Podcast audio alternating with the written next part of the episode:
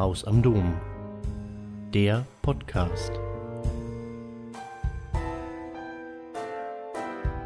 Es geht ein Gespenst um, also mindestens in Europa und Nordamerika, nämlich das Gespenst der Identitätspolitik. Und man könnte diesen Begriff des Gespenstes äh, jetzt wirklich nachgehen, die unterschiedlichen Sinndimensionen und Assoziationsräume des Gespenstbegriffes auf die Identitätspolitik projizieren. Das wäre auch ein eigener Vortrag, das wäre, glaube ich, auch ähm, ganz spannend. Worum geht es äh, bei Identitätspolitik? Und ich setze das in Anführungszeichen, weil meines Erachtens Identitätspolitik eine Konstruktion ist. Jetzt ist die Soziologie sehr häufig dabei, überall soziale Konstruktionen zu sehen. Und das ist ja häufig auch richtig, aber sehr häufig erfasst es sozusagen nicht, nicht das Gesamt der, der, der Phänomene, die da ähm, in Frage stehen. Äh, ich glaube, Identitätspolitik ist wirklich ein gutes Beispiel für soziale Konstruktionen. Äh, oder politisch-soziale Konstruktionen und die Konstruktion, die hinter Identitätspolitik, der Rede von Identitätspolitik und identitätspolitischen Vorwürfen als Einsatz im politischen Konflikt steht, ist die Behauptung, dass es, und das scheint mir wichtig zu sein, dass es eine neue gesellschaftspolitische Dominanz von bestimmten Positionen, Diskursen, Ansprüchen gebe in der beispielsweise bundesdeutschen Gesellschaft. Eine neue Dominanz, nämlich von Positionen, die auf Zugehörigkeit beruhen. Also äh, auf kultureller Zugehörigkeit, das kann ethnische, religiöse, geschlechtliche, sexuelle Zugehörigkeit äh, sein. Das ist eine Dominanz von Positionen im Diskurs, aber dann womöglich auch in der Frage der Verteilung von Teilhaberechten äh, gebe, eine Dominanz von Positionen, die auf Zugehörigkeit, auf sagen, für sich selbst in Anspruch genommene Zugehörigkeitskategorien von Gruppen beruhen. Und im linken Diskurs herrscht dann die Deutung, diese Dominanz von kulturellen Themen ja, oder von Positionen, die auf äh, kulturelle Zuschreibungen, Zugehörigkeiten äh, darauf beruhen und die in den politischen Prozess mit einbringen. Diese Dominanz des Kulturellen geht zulasten äh, der Politisierung von der sozialen Frage im weitesten Sinne, der, der, ökonomischen Verteilungsfragen, der materiellen Ungleichheit in Gesellschaft. Das ist dann sozusagen die Deutung, wir reden nur noch über Gendersternchen und nicht mehr ja, über die Arbeitsbedingungen in der Fleischindustrie. Das ist sozusagen das, die Diagnose, die unter Identitätspolitik und der Dominanz der Identitätspolitik äh, verhandelt wird. Es gibt sozusagen die andere, würde ich sagen, eher liberal-konservative Dimension der Problematisierung dieser Identitätspolitik, wo es dann um Meinungsfreiheit geht. Ja? Also äh, wo dann gesagt wird, wo weniger interessiert, ob das jetzt die soziale Frage abdunkelt und die Verteilungspolitik ähm, sozusagen noch, noch stärker in den Hintergrund rückt, also ökonomische, soziale Verteilungs- und Umverteilungspolitik noch stärker in den Hintergrund rückt, als es das eh schon der Fall gewesen ist, sondern für liberal-konservative Positionen steht dann im Vordergrund. Diese neue Dominanz von Zugehörig, kulturellen Zugehörigkeitsfragen äh, führt dazu, dass von den Positionen, die diese kulturelle Zugehörigkeit für sich reklamieren und dann in den politischen Prozess mit einbringen wollen, in die Gestaltung der gesellschaftlichen Verhältnisse, dass darüber eben die Möglichkeit der Meinungsäußerung und der Freiheitsausübung von anderen Gruppen eingeschränkt werde. Ich werde mich vor allem für diesen für diesen Strang der linken Kritik interessieren, hier dass Identitätspolitik, bitte in Anführungszeichen verstanden, zu Lasten und auf Kosten der sozialen Frage und ihrer Politisierbarkeit gehen. Mir scheint, und das habe ich jetzt schon angedeutet, dass Identitätspolitik eine mehrfache soziale Konstruktion beinhaltet.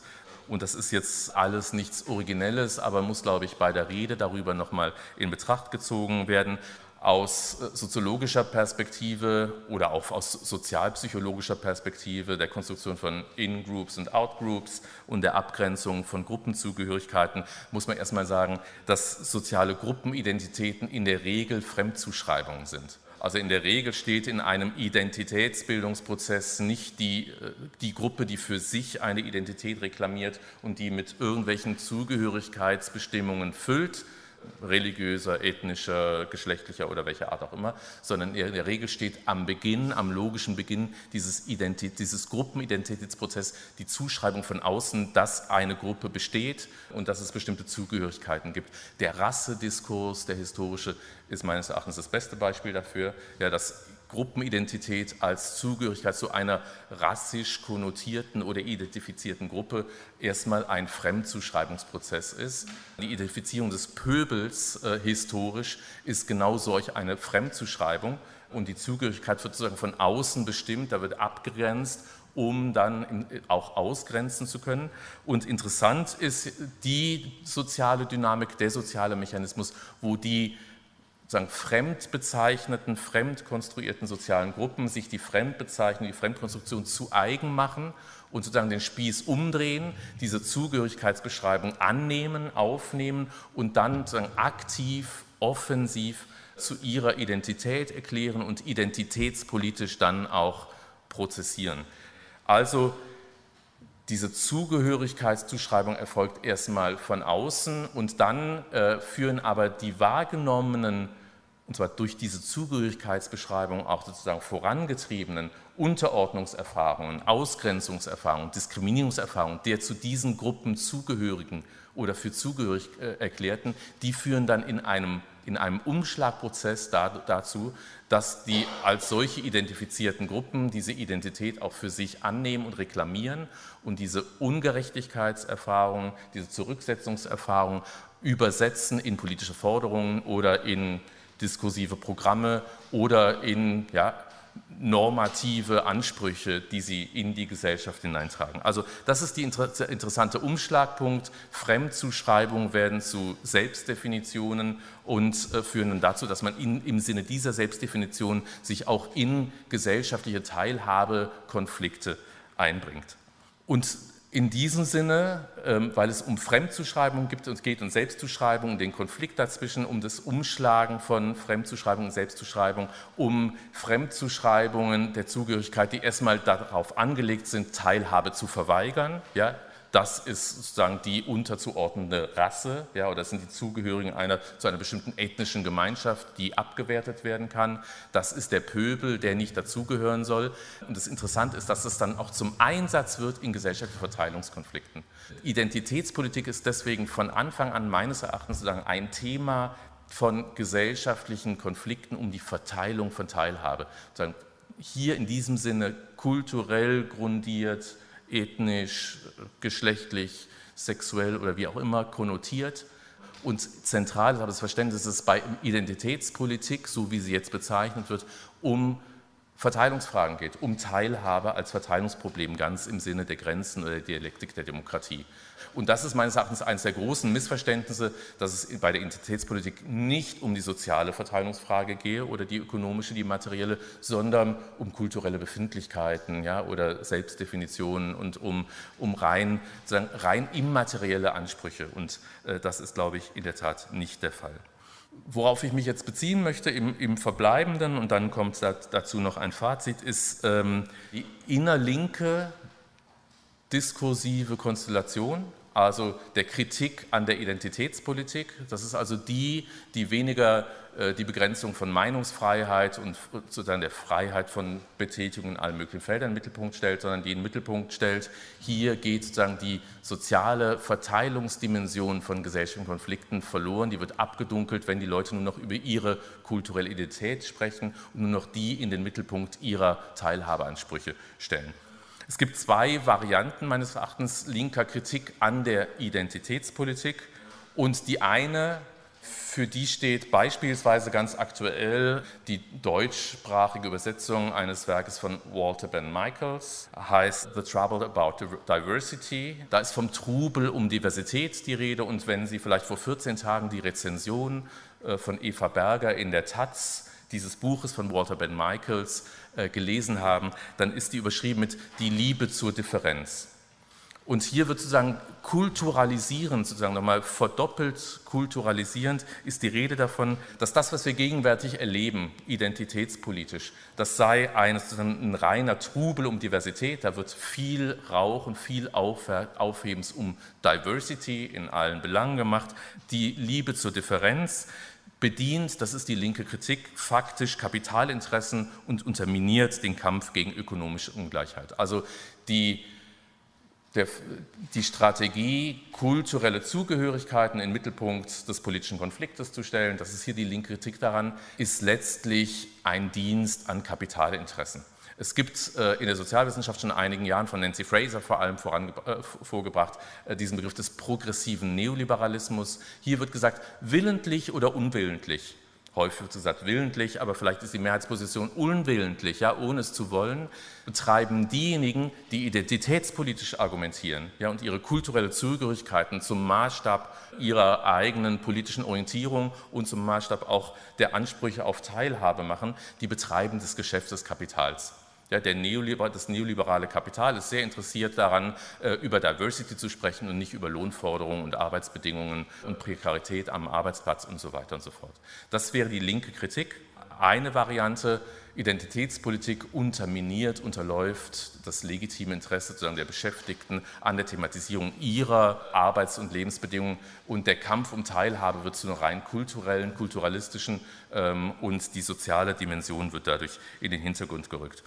Und die andere ist eine mehr sozialdemokratische Position, würde man sagen. Und äh, da ist wahrscheinlich das prominenteste Beispiel äh, Wolfgang Thierse mit seinem Debattenbeitrag von, von vor einigen Monaten, wo es darum geht zu sagen, Minderheitenpolitiken, und das ist dann die Übersetzung, Identitätspolitiken sind Minderheitenpolitiken, da wird dann nicht gezählt, äh, wie viele Frauen haben wir in Gesellschaft, ja, äh, wie viele Lesben und, und Schwule, äh, wie viele Migrantinnen, wie viele Menschen islamischen Glaubens und so weiter. Dann wird gesagt, Minderheitengruppen ähm, denunzieren in ihrer Kompromisslosigkeit die berechtigten kulturellen Ansprüche gesellschaftlicher Mehrheiten und betreiben damit die Spaltung der Gesellschaft. Das ist ziemlich genau meines Erachtens das Argument von Wolfgang Thierse. Wir haben hier ein Problem damit, dass die diversen Minderheiten in der Radikalität ihrer Minderheitenpolitiken und Ansprüche die Mehrheit überfahren wollen. Äh, und jetzt nicht nur im Sinne von ihrer, äh, ihrer Meinungsfreiheit, wie gesagt, das wäre eher die liberal-konservative Achse oder äh, den, den Möglichkeiten, ja, sich frei zu betätigen Gesellschaft, sondern die mehrheitsgesellschaftlichen Ansprüche werden auch als soziale, deswegen würde ich sagen, das ist eine sozialdemokratische Position, als soziale und materielle äh, bezeichnet. Und hier haben wir Gruppen, die ihre Minderheitenansprüche ins Spiel bringen, um die mehrheitsgesellschaftlichen Ansprüche äh, abzuwerten. Da wird also sozusagen der Spieß so stark umgedreht, dass etwa die Minderheiten haben hier die Macht übernommen. Die sind nämlich in der Lage, die mehrheitsgesellschaftlichen Ansprüche äh, zu begrenzen und die Spaltung der Gesellschaft zu betreiben. Dass die mehrheitsgesellschaftlichen Ansprüche dann häufig auch die äh, männlichen Ansprüche sind, äh, ist nicht nur in der Person der äh, Autoren und Akteure, die diese Argumente vorbringen, abzulesen, sondern das wird häufig auch analytisch in eins gesetzt, also was hier als mehrheitsgesellschaftliche Position, mehrheitsgesellschaftliches Interesse gilt und beschrieben wird. In beiden Varianten erscheinen die Ansprüche von Minderheiten in diesem Diskurs oder von Personen, die sich auf bestimmte kulturelle Zugehörigkeiten berufen, erscheinen als rein identitärer Kulturkampf und werden nicht reflektiert als Ansprüche auf, ganz im Sinne meiner Eingangsdefinition, auf Teilhabe, und zwar materielle Teilhabe an der kollektiven Gestaltung der äh, gesellschaftlichen Verhältnisse, die ihre eigenen Lebensbedingungen äh, bedingen und prägen. Hier wird so getan, als sei es nur ein Kulturkampf, der hier abgeht. Ich würde sagen, äh, das, was hier als Kulturkampf erscheint oder erscheinen gelassen werden soll, ist de facto ein Kampf um soziale Teilhabe, um Teilhabe in Gesellschaften. Es ist ein, ein Kampf um Verteilungspolitik. So geht Reaktion heute. Meines Erachtens ist die Konstruktion identitärer Bewegungen von links ein Musterbeispiel für das, was ich genannt habe, die horizontale Achse von Öffnung und Schließung in Gesellschaft. Äh, also hier geht es nicht darum, dass das Kapital versucht, die Arbeit auszuschließen, sondern hier wird gesagt, bestimmte Gruppen äh, der Beherrschten betreiben das Geschäft der Herrschenden.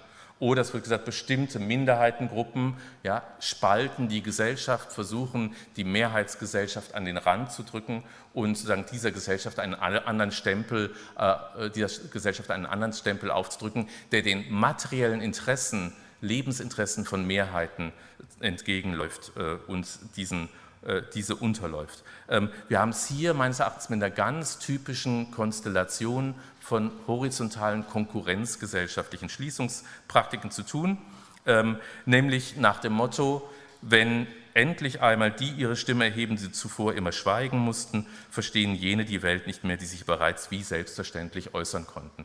Das ist dann nochmal eine, eine Übersetzung dessen, was ich bei Hinz und Kunz eingangs gesagt habe. Also diejenigen, die schon Teilhabe genossen haben, wehren sich gegen die Erweiterung von Teilhaberechten von denjenigen, die bislang von Teilhabe ausgeschlossen waren. Und meines Erachtens lässt sich dieser konkurrenzgesellschaftliche Mechanismus auf der horizontalen Achse äh, sehr gut auf die identitätspolitische Debatte und die Konflikte und auch die materialen Konflikte, die dahinter stehen, äh, übertragen.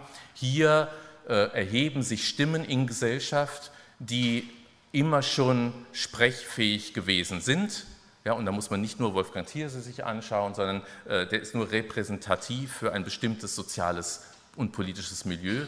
Diese Stimmen, die immer schon ihre Interessen an der Teilhabe an kollektiver Gestaltung der Lebensverhältnisse äußern konnten, die wenden sich jetzt gegen diejenigen, die das erstmalig tun und die lange geschwiegen haben oder zum Schweigen gebracht wurden. Und wir können gerne Debatte über konkrete Fälle äh, uns unterhalten, bis hin wahrscheinlich äh, jetzt sozusagen auf der, auf der Achse der Meinungsfreiheit zu dem Fall der britischen äh, Literaturprofessorin, war es glaube ich, Frau Stock, äh, die jetzt ihren Rücktritt erklärt hat in Sussex. Ähm, ich glaube, dass es bei der Debatte um Identitätspolitik die Konstruktion meines Erachtens die Konstruktion von Positionen, die vermeintlich nur kulturelle Zugehörigkeiten mobilisieren und damit entweder sagen, das Link, die linke Agenda ähm, äh, verzerren und unterlaufen oder mehrheitsgesellschaftliche Positionen an den Rand drängen.